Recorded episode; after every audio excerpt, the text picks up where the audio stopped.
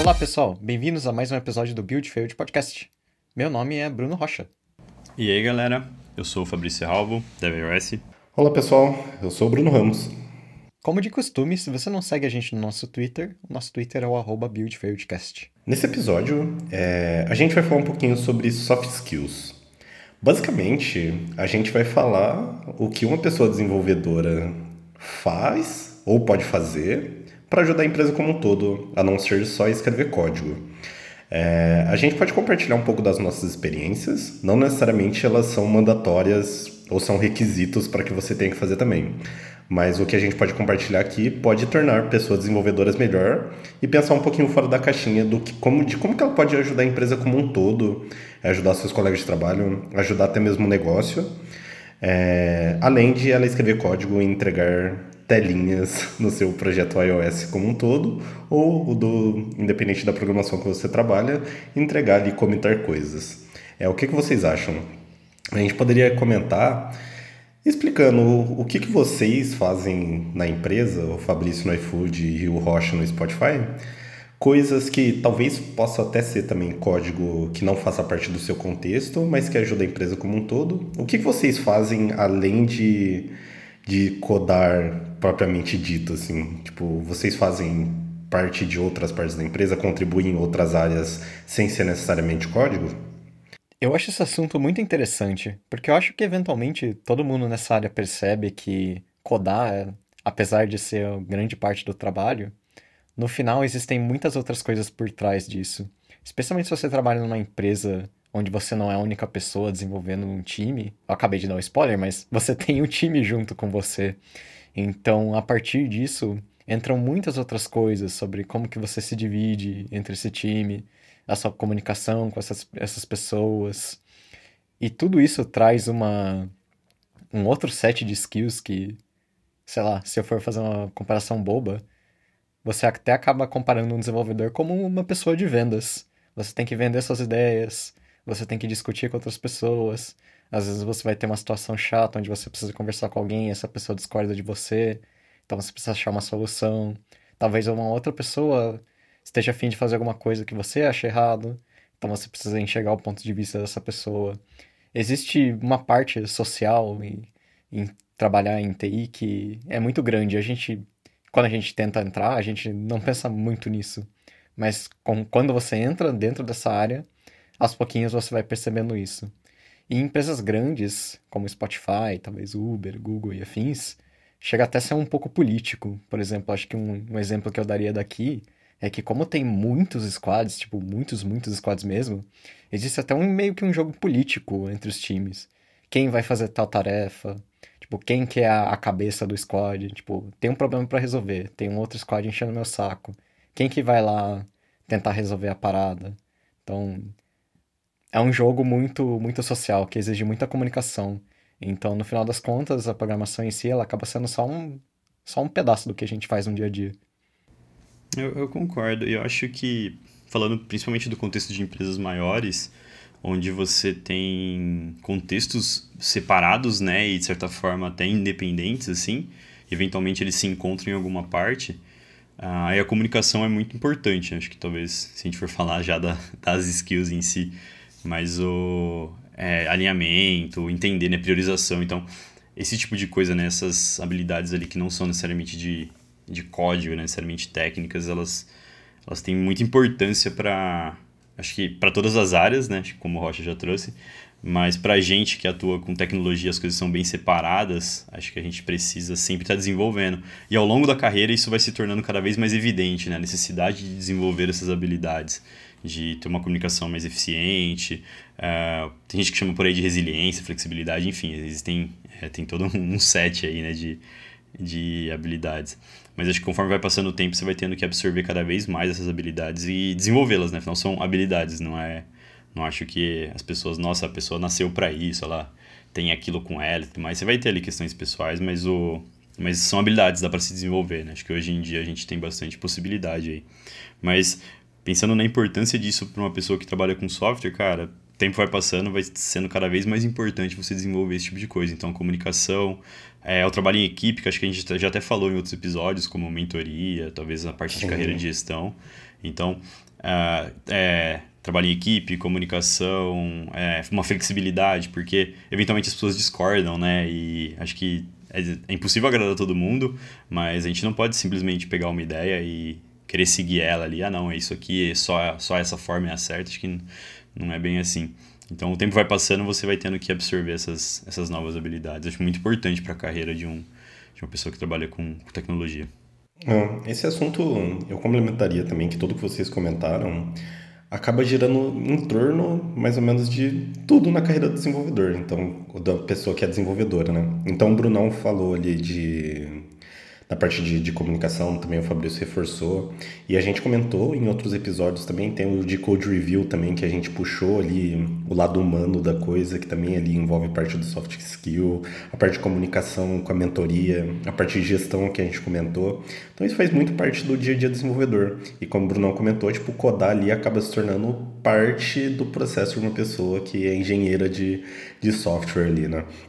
É bem interessante, tipo, porque Dessa forma, você consegue perceber diferentes tipos de, de profissionais. Assim, você consegue é, entender que pessoas que têm um soft skill forte, ela também é, é uma excelente profissional ali. Ela consegue gerar tanto impacto no time, consegue entregar tanto resultado que não necessariamente essa pessoa precisa dominar muito ali a parte de, de código ali mesmo, que a gente até brinca que fala que é hard skill ali, né? Mas é, é bem interessante perceber, assim, tipo. É que, é que é bem amplo também esse assunto, assim, da, da questão ali do sênior, que a gente até comentou brincando também no, no episódio. Mas é interessante ver, tipo, como o soft skill ali dentro, tipo, é, é, às vezes acaba sendo muito mais importante do que a parte do próprio código ali. Então, tipo, a pessoa que fica ali mentorando as outras pessoas, consegue fazer gestão do projeto junto ao perto do seu gestor ou gestora, a pessoa que é parceira ali da parte de contratação de pessoas e se importa em ter um processo bem definido, pessoas que criam programas de aprendizado dentro da empresa e está preocupado ali em ajudar de forma mais horizontal os colegas do, do seu time. Então é, é muito maneiro essa parte de, de soft skills e ela é bem abrangente ali dentro de um time dentro de uma empresa, assim. Bom, eu abri a Wikipedia aqui para ver uma descrição do, do que, que significa soft skills na, na teoria, e eu achei uma descrição bem legal aqui, que ele fala...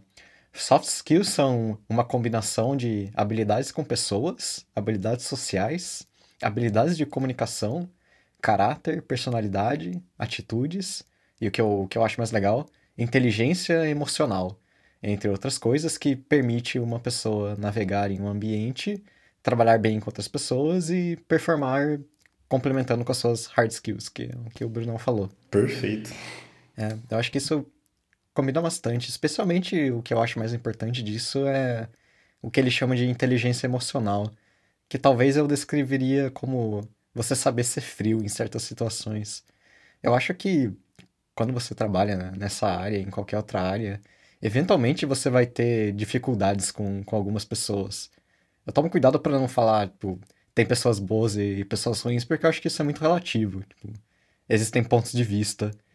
Então, estando presente a um desses pontos de vista, onde você tá com uma pessoa difícil e você não consegue trabalhar muito com ela, essas habilidades sociais e o que eu acho legal, inteligência emocional, elas são extremamente importantes para você conseguir navegar aquilo e sair daquilo sem você sair brigando com as pessoas. É, mantendo o clima, né, do, do trabalho, né? Porque é complicado, né, quando você tem conflitos, conflitos, conflitos e, e aquilo... No fundo, o jogo tem que continuar, né? As coisas têm que continuar andando e tudo mais.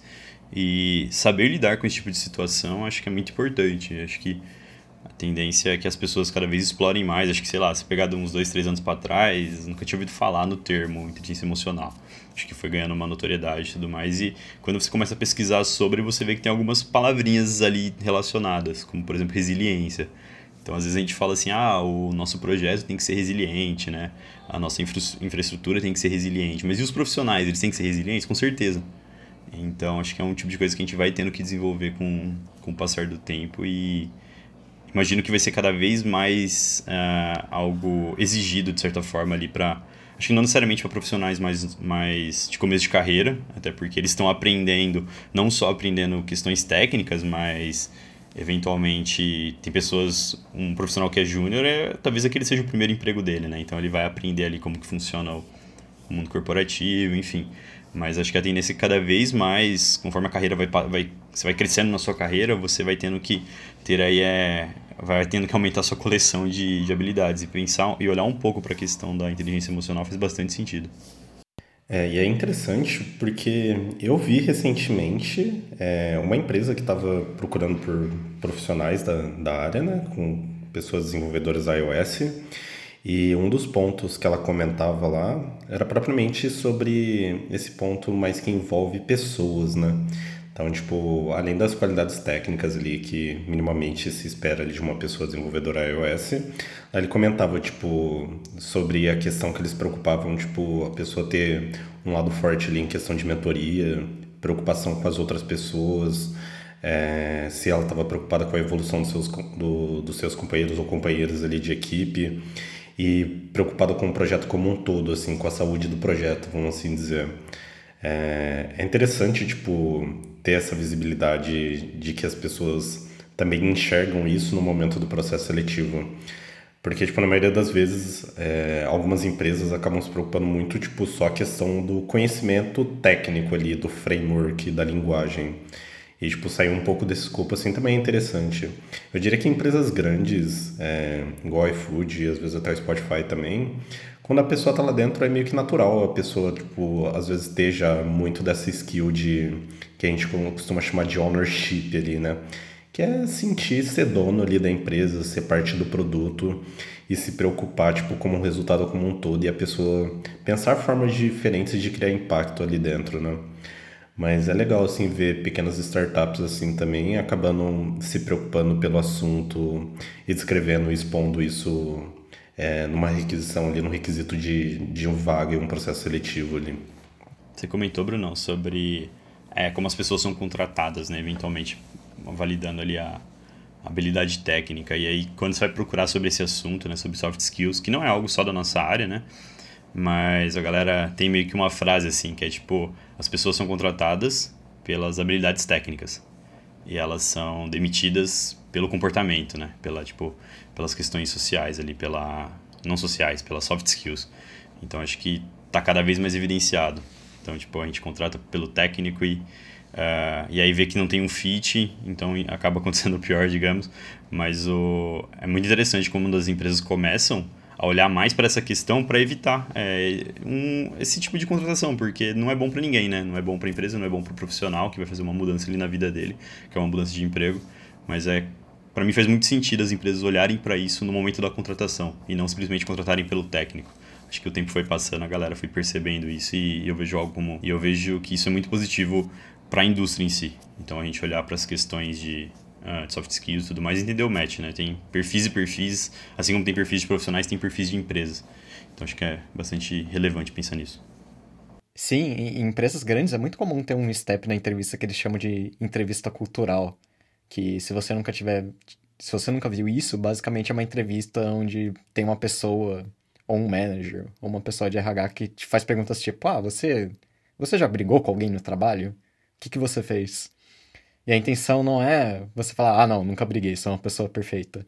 E, e sim, caso isso já tenha acontecido, você explicar como que aquilo foi resolvido.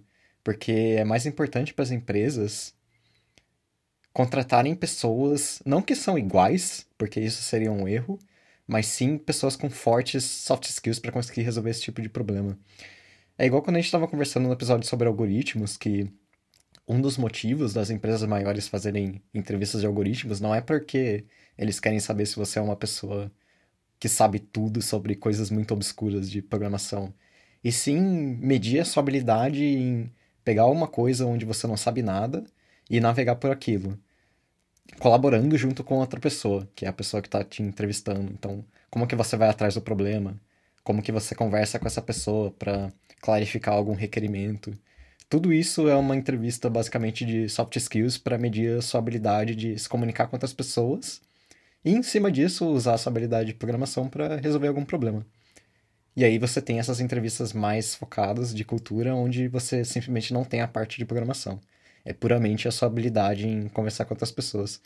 Então, eu pessoalmente acho isso mais importante do que a tecnologia em si, porque tem muitos artigos sobre isso que eles chamam de. A galera que é os Ricks, tipo do, do Rick and Morty. Basicamente, você tem uma pessoa que é um gênio da programação, mas a pessoa não consegue falar com ninguém, e é impossível trabalhar com essa pessoa.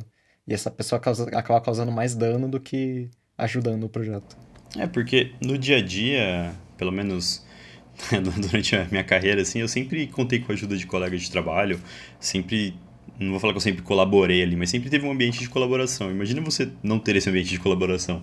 Né? Tipo, pô, minha avó já dizia que duas cabeças pensam melhor que uma. E faz muito sentido, sabe? Então, se você tem alguém que não está disposto, e aí acho que você vai ter N fatores aí que contribuem para isso, mas até que ponto vale a pena ter alguém que resolve um problema, mas essa pessoa não colabora, essa pessoa não escuta, essa pessoa não contribui também, né? Porque acho que soft skill não é só entender os outros, é dar a, a sua opinião também enfim, discutir, né, discussão ali, gerar, uh, fazer ali a, o entendimento, esmiuçar a coisa. Então, não acho que vale a pena, e as empresas perceberam isso já. Então, eu concordo muito com essa visão de, cara, às vezes a prova de algoritmo, ela não é só para ver se você sabe ou não. Ela é para ver como você pensa, né? Tipo, como você consegue se adaptar numa situação dessa, de eventualmente pegar um problema que você nunca viu, é, tem uma pessoa ali do seu lado, ou até mesmo duas, e você vai conseguindo colaborativamente resolver aquele problema. Que é o que acontece no dia a dia, né? Pô, a gente senta do lado do colega de trabalho, acho que não agora pelo momento que a gente está vivendo, mas a gente faz calls e tudo mais e vai discutindo. Então, é, faz parte da rotina da galera que, se, que quer colaborar, se comunicar com as outras pessoas. Então, faz muito sentido, mas, tipo, cara, a gente precisa disso. É, a gente vai resolver os problemas juntos e não cada um sentado na sua mesa, tomando ali sua água, tomando seu refrigerante, comendo sua pizza e pronto, mas Acho que é mais do que necessário. E empresas investem nisso, né? Investem em colaboração. Acho que a colaboração ela é chave para desenvolver, principalmente produtos digitais. Então é, é um assunto que tem ganhado muita relevância em cima do. Na, na, acho que na, principalmente na parte de tecnologia. Então a gente precisa de pessoas que colaborem, não necessariamente pessoas que sabem tudo, não necessariamente os, os RICs, né? É muito bom o termo, Bruno. Bom, e para as pessoas que estão ouvindo a gente, é, eu acho que a gente deu uma explicação ali, a gente até pegou parte do, do conceito, explicou o que, que a gente sente, o que, que é a partir de soft, é, soft skills, nós que somos pessoas desenvolvedoras e como que a gente vê isso no trabalho.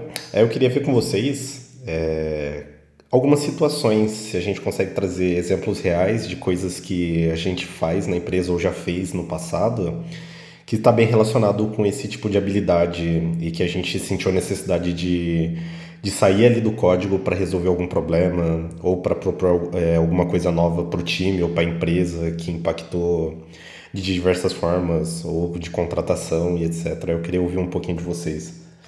É. Alguns exemplos reais. Eu quero, eu quero trazer um ponto que eu não tenho necessariamente um exemplo específico de uma situação, mas sim algo mais genérico que é a questão de feedback, tanto para dar quanto para receber.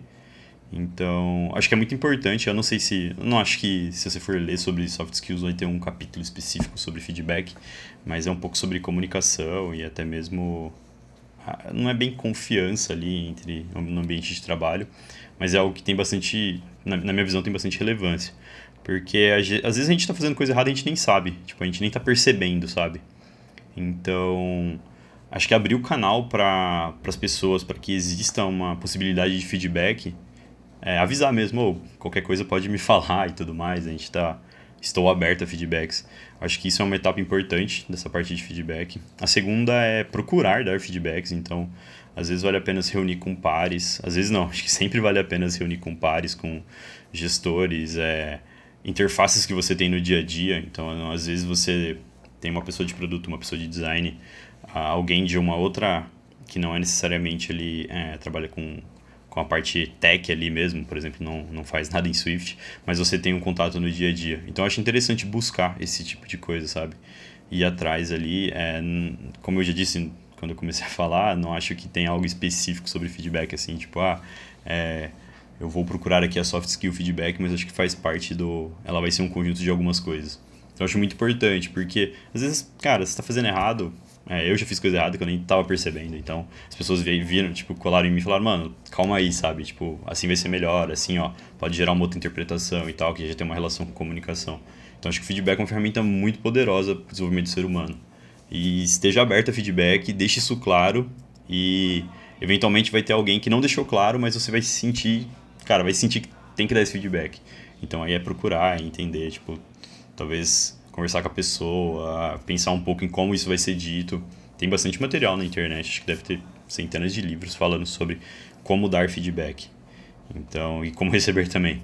É muito importante, na minha visão, assim, eu não, eu não tenho algo específico para falar de feedback, de, ah, uma vez aconteceu assim, mas no, no, na questão genérica do feedback eu acho muito importante pro, pro nosso dia a dia. E é algo que eu tento praticar sempre, assim, no, no time, no, nos pares, e, enfim, parte de feedback. Eu tenho uns exemplos para dar que acho que são muito interessantes. Eu acho que todo mundo já teve alguma, algum caso onde, digamos, você quer fazer alguma coisa no projeto, ou seja lá qualquer outra coisa que, que for, e alguém é contra isso. Normalmente, quando a pessoa está disposta a conversar, talvez você argumentaria que isso nem é tanto um problema, porque daí você conversa e fica tudo bem. Mas quando a pessoa ela é extremamente contra, ao ponto de que ela nem quer conversar sobre isso, daí você tem uma situação muito difícil para resolver. E acho que isso já aconteceu algumas vezes quando eu estava na Móvel, muitos anos atrás. E eu sempre achei que foram casos muito interessantes, porque quando você enxerga esse tipo de problema, eventualmente você vai ver que muitas vezes se trata puramente de um problema de ponto de vista, ao invés de realmente um problema sobre extremismo e que a pessoa não quer mesmo. Tem um livro que eu recomendo muito sobre esse assunto que se chama Getting to Yes. É, ele é um livro sobre negociações, sobre como você negocia e convence as pessoas sobre as suas ideias, mas ele fala muito sobre esse, esses pontos de soft skills e como que você lê pessoas e se comunica com as pessoas. E ele fala que muitos desses casos são casos de ponto de vista. E ele dá um exemplo de dois meninos e uma laranja, em que você tem dois menininhos, eles têm uma laranja e eles estão brigando porque os dois meninos querem a mesma laranja.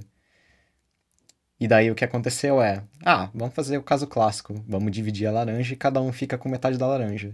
E o que acontece é, depois de dividir a laranja, o primeiro menino ele tira toda a casca da laranja, joga fora e fica só com o gomo da laranja. E o segundo menino ele tira a casca da laranja, joga fora o gomo e fica só com a casca. Então não era necessário dividir a laranja, sim que cada um desses meninos queria uma coisa diferente daquela laranja. Então a briga entre a laranja estava errada. Era totalmente uma questão de ponto de vista. E muitas vezes nesse problema é isso que acontece. Então acho que um caso que aconteceu na Móvel, por exemplo, é ah, a gente está desenhando uma API para back-end e tem alguém que fala, não, mas esse parâmetro aqui está errado, eu não quero.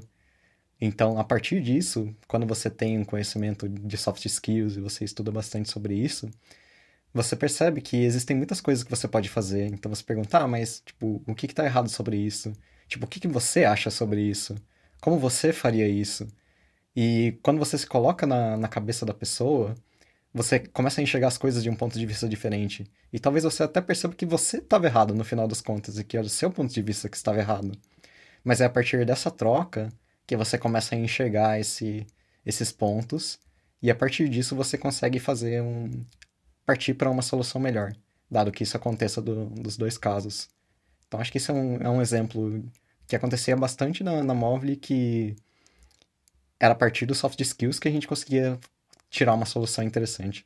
Sim, é bem interessante essa questão do, do ponto de vista, assim, com o exemplo foi muito bom, mas eu concordo muito, assim, com, com, com esse ponto, assim, às vezes a galera nem sabe por que, que, que uma tá discordando da outra, tipo, às vezes os interesses são totalmente diferentes e as pessoas estão discordando, tipo, por uma coisa que não, não faz nem sentido, assim, é, mas eu acho que Cara, é, é, é bem esse ponto, assim. Tipo, e vira e mexe, acontece em várias empresas, em vários times diferentes, situações bem parecidas e similares com, com essa, assim. Totalmente de acordo. É, enquanto você trazia o exemplo, Rocha, você falou da questão de negociação. É, eu lembrei que quando eu estava no começo da minha carreira, é, eu tinha a visão de que, bom, a gente tem que fazer isso aqui, né? Essa tarefa, bom, essa feature que seja, e isso é inegociável. Tipo, Hoje eu já vejo que, eventualmente, se eu tenho que fazer algo e tem algo que é muito complexo, algo que vai dar muito trabalho, e aí quando a gente pensa no resultado daquilo, né, do todo, não ia mudar muita coisa, ali abre-se uma negociação.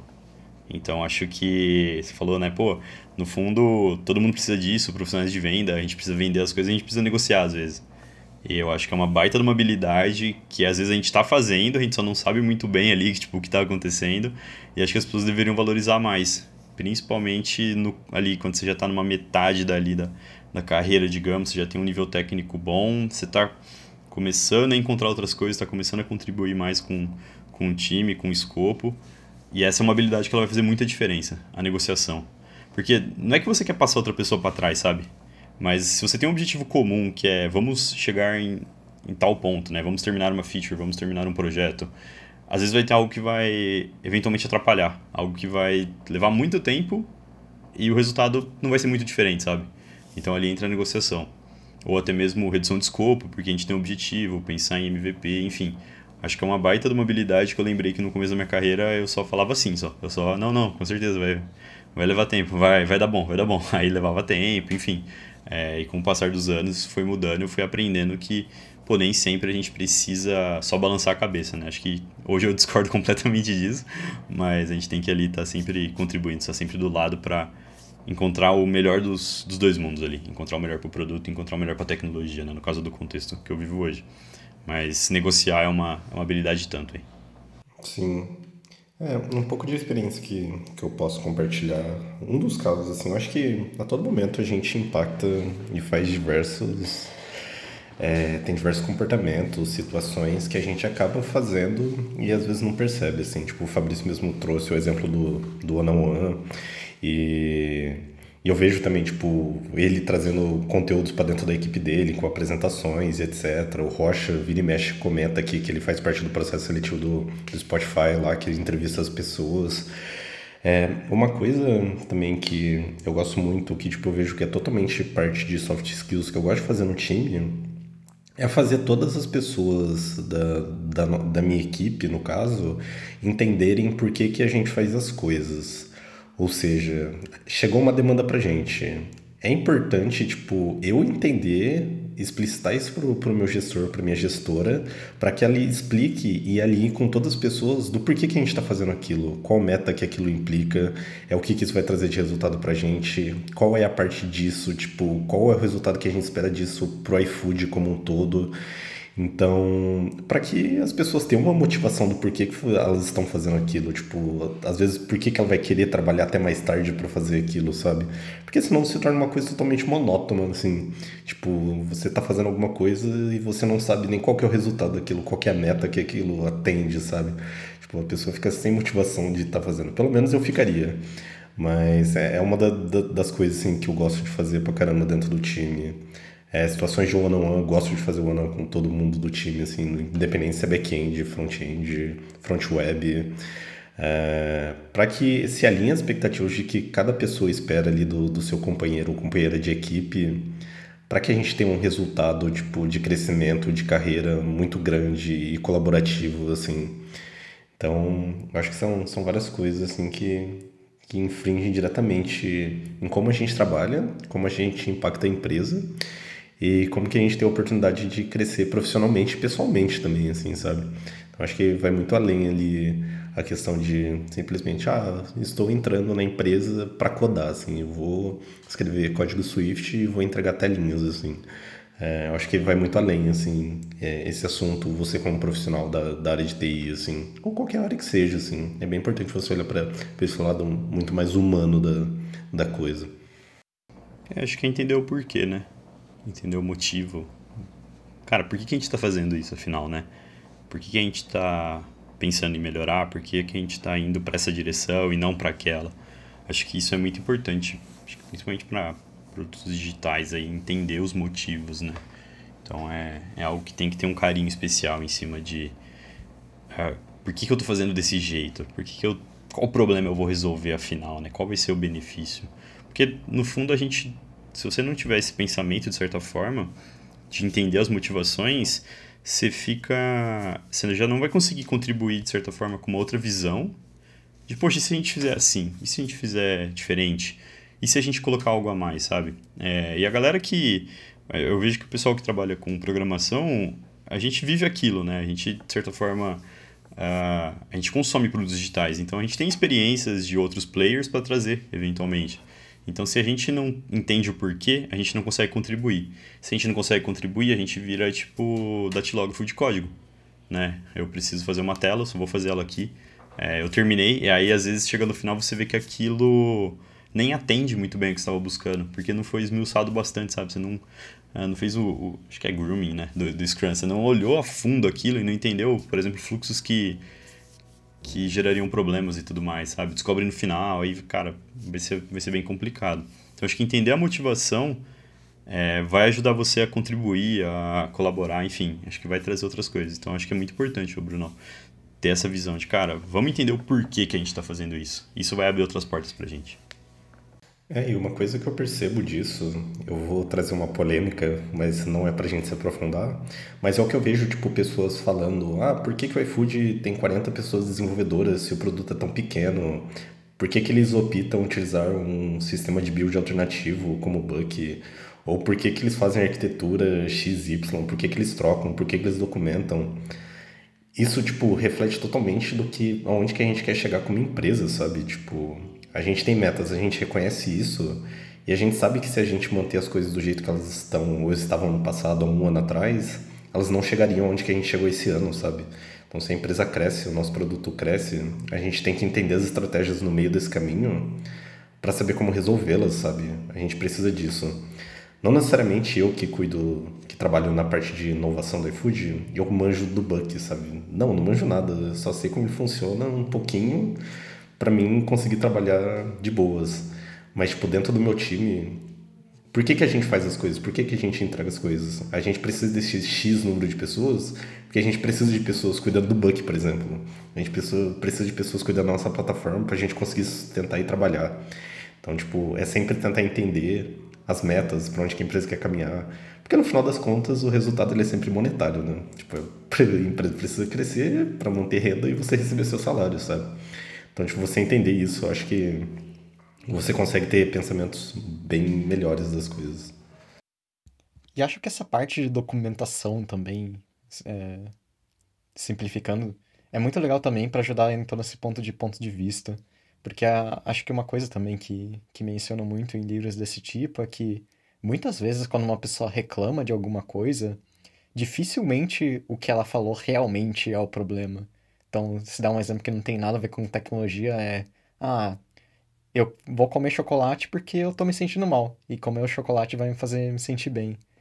Mas tem 0% de chance de que o chocolate realmente é o problema. Muitas vezes é uma coisa mais interna que a pessoa mesma não percebe.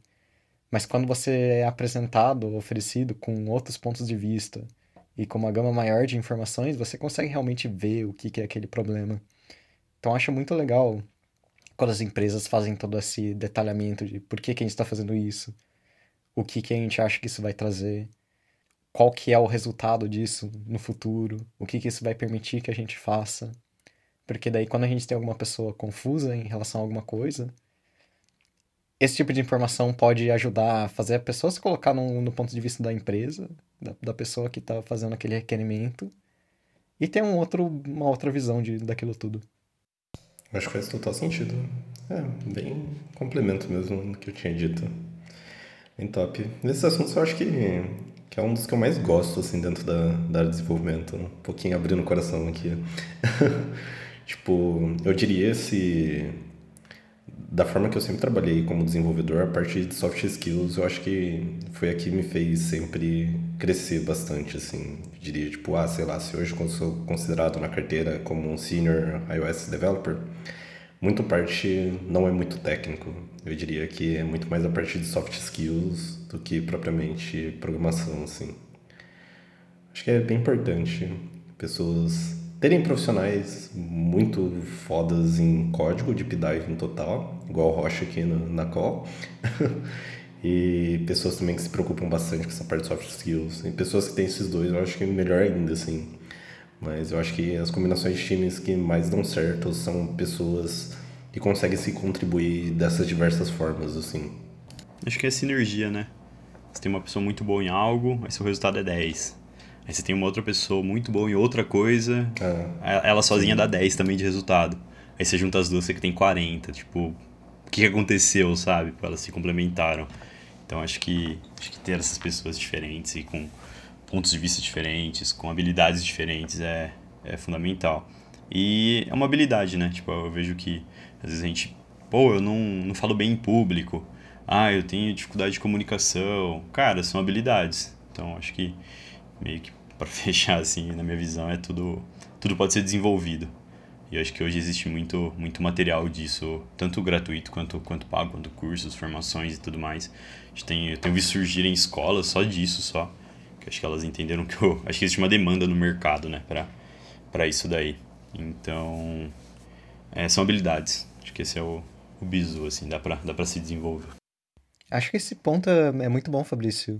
Por mais que exista uma diferença forte entre uma pessoa que é introvertida e uma pessoa que é extrovertida, realmente isso é uma coisa que você consegue aprender. É só uma questão de que tem certas coisas que são mais fáceis para certas pessoas. Sim. Mas eu já vi muitas pessoas introvertidas que, por exemplo, deixaram de ser tímidas, porque eventualmente na vida delas elas aprenderam a se comunicar com as pessoas. É só que isso é muito mais fácil se você é extrovertido, mas não deixa de ser uma coisa que você consegue aprender. Sim, é tipo, poxa, eu posso, posso aprender Swift, né? Mas por que eu não posso aprender a me comunicar melhor, sabe? Acho que, acho que esse é um recado, assim, cara, só... Não, não que é mais fácil, não que vai ser fácil, né? Acho que o caminho, ele é, ele é, ele é longo e, e, e requer esforço, como acho que tudo na nossa vida vai ser assim. Mas é possível, né? Acho que não, não tem... Não sei, não... Acho que a questão de, por exemplo, ser uma pessoa introvertida e uma pessoa extrovertida, acho que é um larga na frente do outro. Mas dá para alcançar, sabe? Eu não acho que é, que é absurdo, assim. Sempre dá para se desenvolver e... E o legal é que meio que isso não tem um prazo assim, né? Tipo, você pode ir no seu ritmo ali para para fazer isso acontecer. Bom, chegamos ao final aqui do tópico que a gente queria comentar, mas eu queria compartilhar algo interessante. É... No momento que a gente está gravando esse episódio, há uma semana atrás, faz um ano, quando a gente estava no bar discutindo para ter ideia de gravar esse podcast. E hoje nós estamos gravando o nosso 31 episódio de toda essa história aqui. Muito massa. Como a gente comentou no primeiro episódio, a gente teve essa ideia de gravar um podcast em um bar lá na Argentina, quando a gente foi na Swiftable. E é bem interessante o projeto que isso se tornou. Muito massa. Eu acho que esse podcast também é um exercício legal sobre como a gente evoluiu em questão de comunicação. Porque acho que se você ouvir os primeiros episódios, acho que eles são muito mais travados do, do que os que a gente faz hoje em dia. Sim, com certeza. É a gente ficava 15 minutos para falar algo que a gente conversava bastante, e agora a gente fala três horas sobre algo que a gente nem se preparou para fazer antes. Então, como o Fabrício disse, tudo isso são coisas que você consegue aprender. Bom, e como, como de praxe, né? Todo final de episódio a gente tenta uh, deixar alguma coisa, deixar materiais, livros, enfim, recomendações, dicas para quem quer se aprofundar, para quem quer ir além no assunto.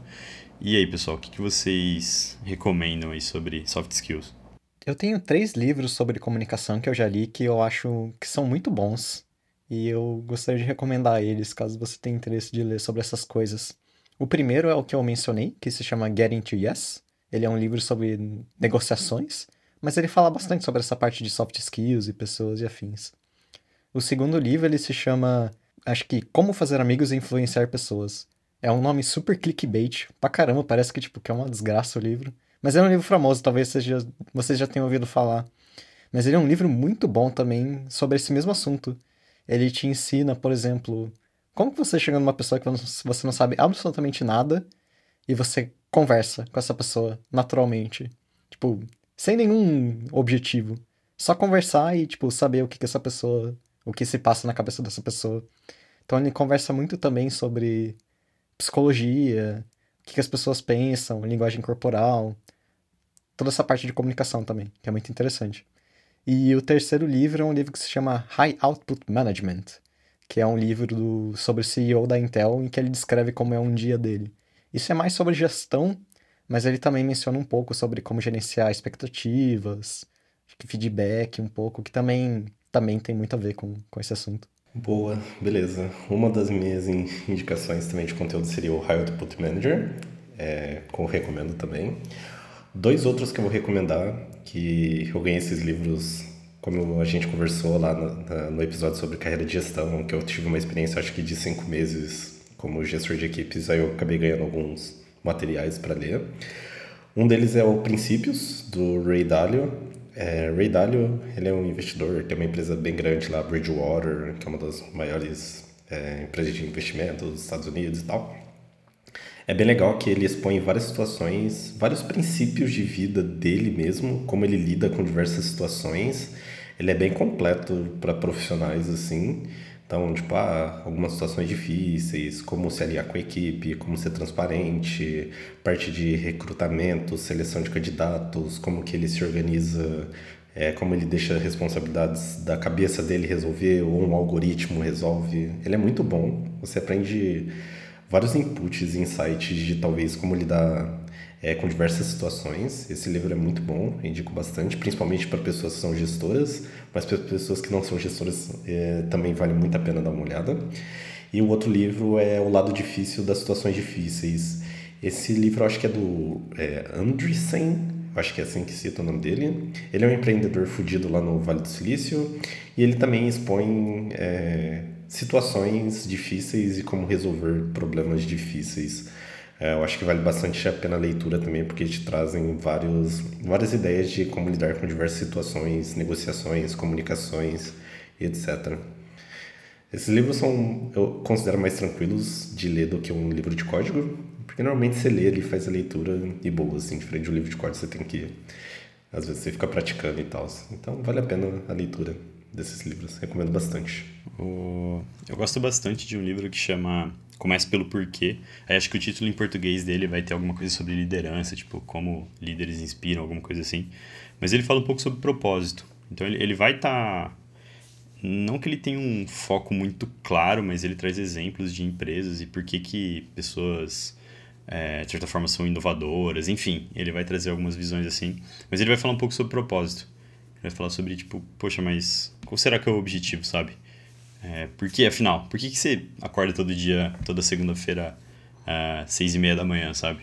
Qual é o, qual é o ponto em si? Não é, não é muito bem, não tem esse exemplo em si no livro, mas nele, nele fala um pouco sobre é, como as empresas gigantes lidam com isso, empresas que precisam de inovação, por exemplo, como uma Apple da vida. Então, é, ele não tem nada de, de código, mas o, ele tem algumas lições, de certa forma, que são bem. que tem bastante valor relacionados a soft skills em geral. É bem, é bem interessante, é um livro bem curtinho também. Bom, por hoje o nosso tempo se esgotou, então a gente vai fechar por aqui. Como de costume, segue a gente no arroba BuildFairdCast no Twitter para ter mais informações sobre o que a gente faz e para poder participar do podcast com a gente. Até a próxima, pessoal. Tchau, tchau. Valeu, pessoal. Falou! Falou, galera.